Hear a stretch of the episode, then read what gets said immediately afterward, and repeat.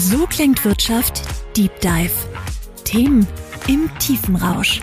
Der Themenpodcast der Solutions bei Handelsblatt Media Group. Mitarbeitende verlassen nicht ihr Unternehmen, sondern ihren Chef oder ihre Chefin. Schon mal gehört? Die Erkenntnis, dass eine gute und vor allem moderne Führungskultur in deutschen Unternehmen nötig ist, hat sich längst durchgesetzt. Aber wie sieht die aus? Open Leadership wird in diesem Kontext immer wieder genannt.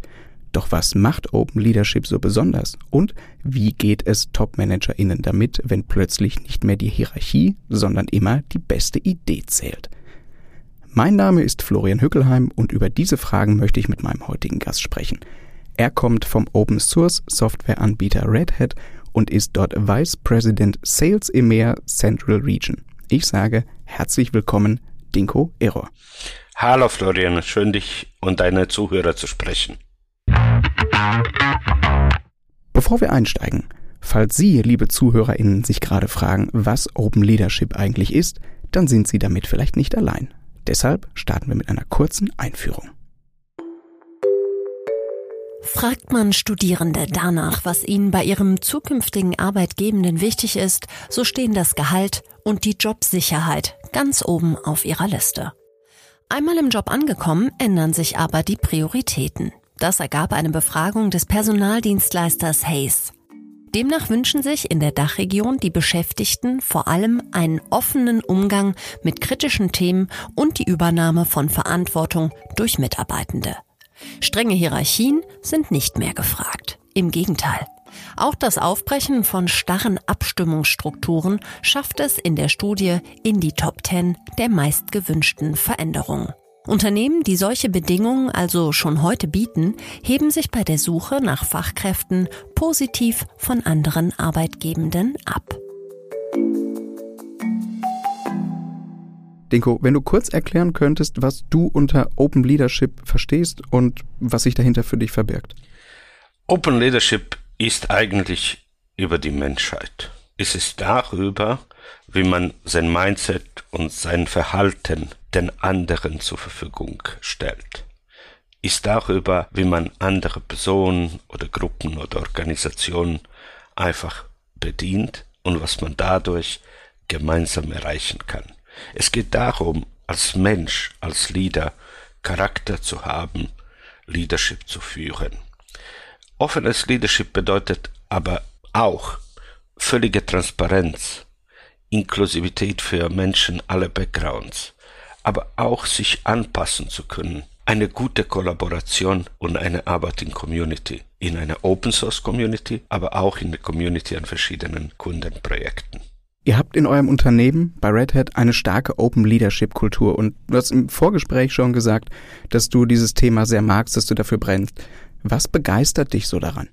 Ja, das sind verschiedene Sachen, aber eine würde ich irgendwie am Anfang erwähnen. Die Welt ist wirklich komplex geworden und ich stelle immer wieder fest, dass es mir nicht leicht fällt, Lösungen für verschiedene Probleme zu finden. Technische, finanzielle, menschliche.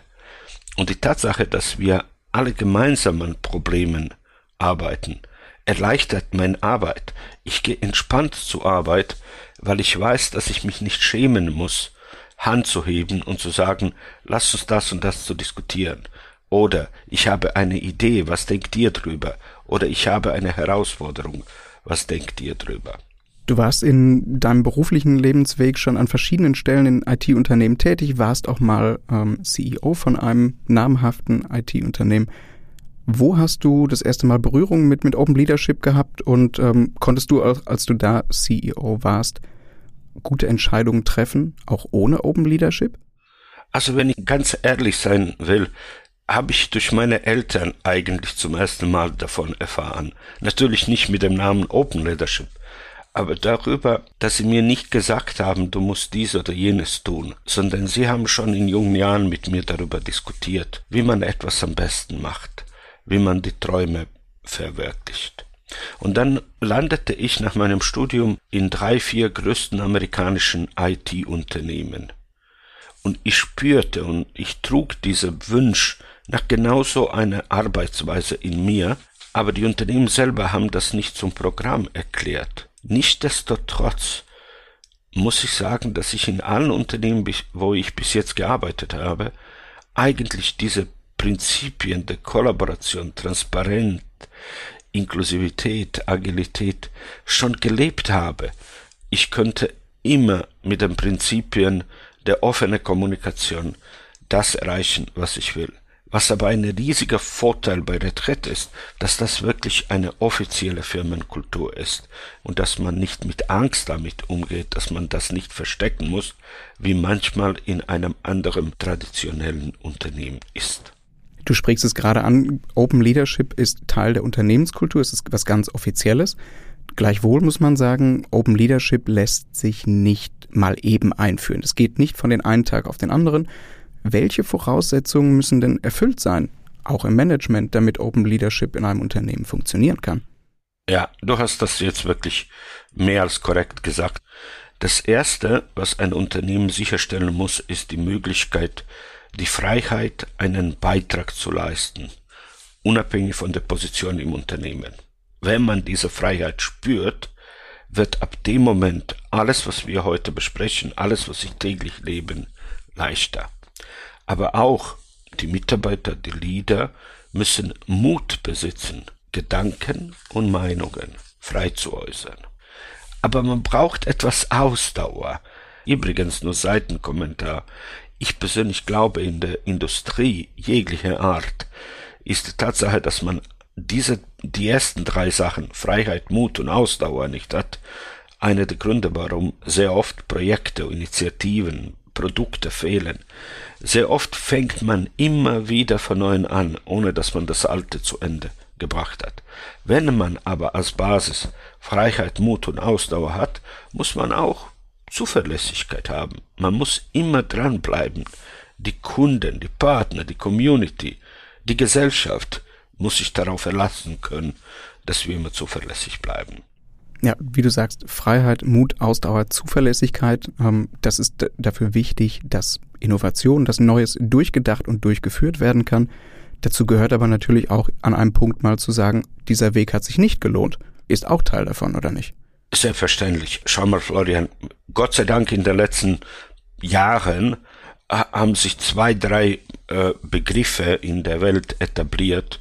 Eine ist, dass man eine lernende Organisation sein soll, dass man permanent als Mensch, als Team, als Gruppe, als Unternehmen lernen muss.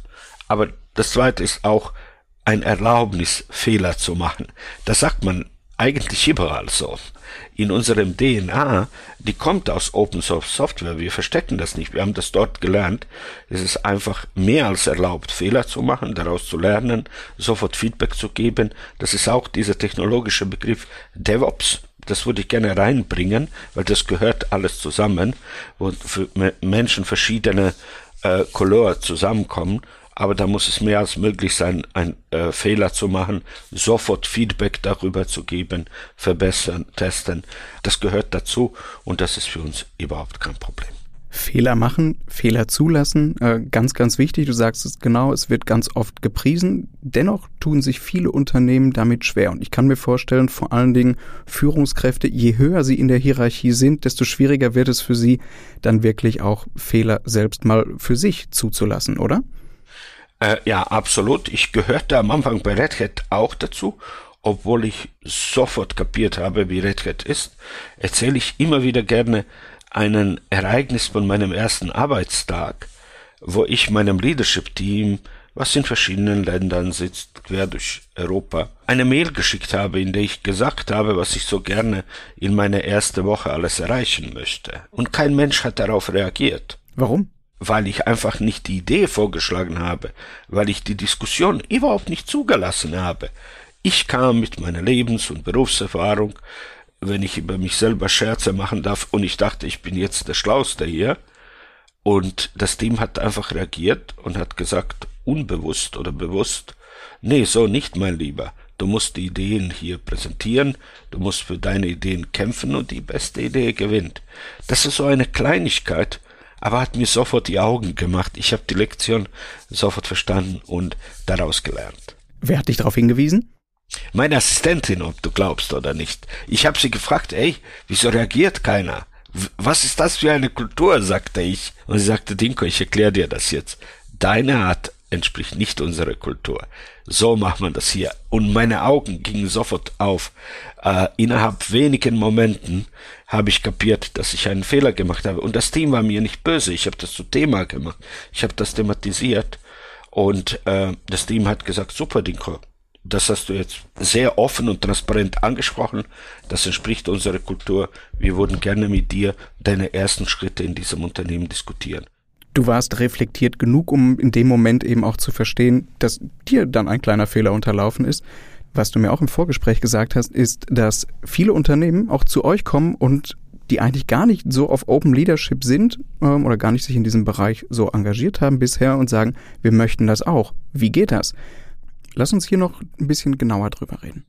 Ja, wir glauben wirklich, dass jeder Mensch etwas dazu beitragen kann, in jede Firma, in jede Gesellschaft, überall. Wir glauben, dass jeder ein unentdecktes Potenzial hat. Wir glauben aber auch, dass jeder Verantwortung hat zu leiten. Das beinhaltet nicht hierarchische Lieder nur, sondern uns alle. Aber ich glaube auch, dass jeder Verantwortung hat, seine Firma einfach zu unterstützen. Und dann entdecken die Firmen in der Zusammenarbeit mit Red Hat, dass wir das so tun, dass wir unseren Mitarbeitern erlauben, Potenziale auszuschöpfen, dass wir die unsere Kunden und Partner merken, dass bei uns diese Kultur gelebt wird. Kannst du da ein Beispiel machen? Ganz einfach, wir installieren irgendwo Software, Software muss verbessert werden, wir kommunizieren sofort zu unseren Kunden, dass wir etwas entdeckt haben, Kunde erlebt, wie wir darüber im Team diskutieren und sagt, wow, das will ich auch haben. Oder Kunde merkt, wenn ich persönlich äh, als Leader mit meinen äh, äh, Teammembers zum Kunden gehen, dass es da keine Hierarchie gibt, sondern dass wir als ein Team agieren. Und dann als Antwort auf deine Frage, ja, äh, unsere Kunden und unsere Partner kommen verstärkt auf uns zu und sagt, hey, wir merken, es reicht nicht nur äh, eure Technologie zu nehmen, wir wurden davon lernen, wie man diese Kultur der Freiheit, der Mut, der Ausdauer, der offenen Kommunikation, Inklusivität, Transparenz täglich implementiert. Wie würdest du die Rolle von Open Leadership gegenüber Innovationen im Unternehmen beurteilen? Das ist gerade das, was uns in den letzten äh, Monaten und Jahren passiert, dass wir erleben, dass wenn man in Art der Open Source und Open Leadership und offene Kultur arbeitet, dass die Ergebnisse einfach besser sind für alle. Und ich glaube, dass die Tatsache, dass sich viele Menschen verbinden, die erste Ursache ist. Mehrere Köpfe wissen einfach mehr. Das zweite passiert, dass wir untereinander ein erweitertes Vertrauen haben, dass wir einfach konfident sind in das, was der andere tut und dass man dadurch agiler reagieren kann. Wir verwenden immer dieses Wort Transparenz, und unfairerweise hat es manchmal in der Öffentlichkeit einen fast politischen Charakter. Wir sind transparent zueinander. Ja, das ist gut so, aber es hat einen unmittelbaren Arbeits- und Businessergebnis. Wenn man Informationen teilt und nichts versteckt, dann wissen alle viel mehr, als wenn du nur das weißt, was du selber weißt. Und dann kommt es zu dem nächsten Punkt, das ist die Kollaboration, Florian. Wenn man miteinander kollaboriert, wenn vier Hände an einem Laptop gemeinsam programmieren, kann man Wunder äh, erreichen. Es werden einfach bessere Lösungen produziert. Das nennt man dann am Ende Innovation, die du erwähnst. Und letzter Punkt, aus der offenen Kultur, aus dem offenen Leadership. Wir nennen das in Neudeutsch inklusive Meritokratie, dass wirklich inklusive die besten Ideen, die besten Lösungen gewinnen. Innovation ist etwas, was wir heute als super Ergebnis der Open Source und Open Leadership und offene Kultur sehen. All das gehört zusammen, aber im Inhalt sehen wir als Weg dahin, dass sich die Menschen verbinden, dass man sich miteinander vertraut, dass man transparent ist, dass man gut kollaboriert und dass die beste Idee gewinnt. Also sehen wir, Open Leadership ist eben nicht nur ein Weg zu mehr Innovation, mehr Ideen im Unternehmen, sondern auch erhöht es die Zufriedenheit von Mitarbeitenden. Und wie sehr Mitbestimmung zu Zufriedenheit beiträgt, dazu gibt es auch Erkenntnisse aus der Forschung. Und da hören wir mal kurz rein. Mehr Mitbestimmung im Job führt zu größerer Zufriedenheit der Mitarbeitenden. Das ist kein Gefühl, sondern wissenschaftlich gesichert. In einer Befragung der Unternehmensberatung EY sagten im Frühsommer 2023 nur drei von zehn ArbeitnehmerInnen in Deutschland, dass sie mit ihrem Job zufrieden sind. Den AutorInnen der Studie zufolge liegt das auch an der Entscheidungskultur in Unternehmen. In Organisationen, in denen gemeinsam entschieden wird, ist die Hälfte der Befragten zufrieden. In Firmen, wo zwar die eigene Meinung geäußert werden darf, am Ende aber immer der Chef oder die Chefin entscheidet, ist nur noch einer von drei Mitarbeitenden zufrieden. Und noch schlechter sieht es dort aus, wo Vorgesetzte ohne Rücksprache entscheiden. Hier behauptet nicht einmal eine von acht Personen, zufrieden oder hochmotiviert zu sein. Open Leadership zahlt sich also aus. Dinko, wir haben viel über Vorteile von Open Leadership jetzt schon von dir gehört. Die Zufriedenheit von Mitarbeitenden steigt dazu vielleicht auch noch. Das ist ein sehr, sehr guter Punkt. Die Innovation in Unternehmen nimmt zu. Ähm, aber kommen wir nochmal auf die Führungskräfte zurück. Gerade Top-Level-Führungskräfte, die es gewohnt sind, qua Hierarchie mehr entscheiden zu können, zu dürfen, für mehr auch verantwortlich zu sein. Ähm, ist es für viele dann nicht ungewohnt, dann plötzlich vermeintlich weniger Macht zu haben, weil nicht mehr ihre Position sondern die beste Idee zählt? Es ist faktisch nicht mehr möglich, Florian, alle Daten, alle Informationen zu haben, die man für smarte, vernünftige, kluge Entscheidungen braucht. Und diese Kultur, dieser Ansatz erlaubt und ermöglicht dir, auf Kenntnisse von vielen Menschen zuzugreifen, ohne dass du schwach aussiehst, je mehr du dich in diese Materie einsteigerst, das täglich lebst, niemand erwartet von dir, dass du, wie gesagt, per Knopfdruck offener Leader wirst.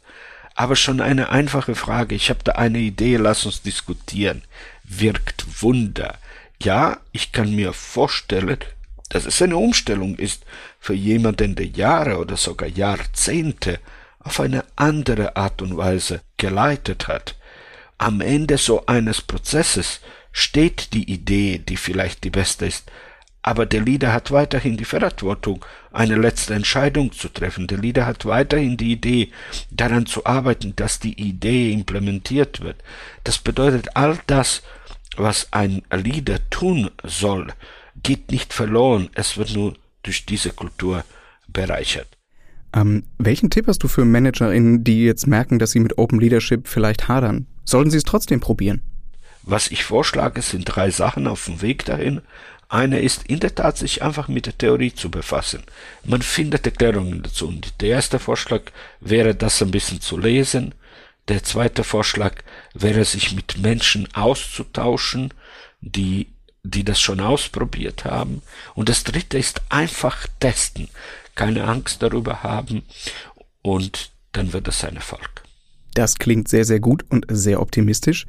Ganz lieben Dank für diese große Menge spannende Insights, die du uns gegeben hast, Dinko. Und Ihnen, liebe Zuhörerinnen, ganz herzlichen Dank fürs Einschalten. So klingt Wirtschaft Deep Dive. Der Themenpodcast der Solutions bei Handelsblatt Media Group. Abonnieren Sie.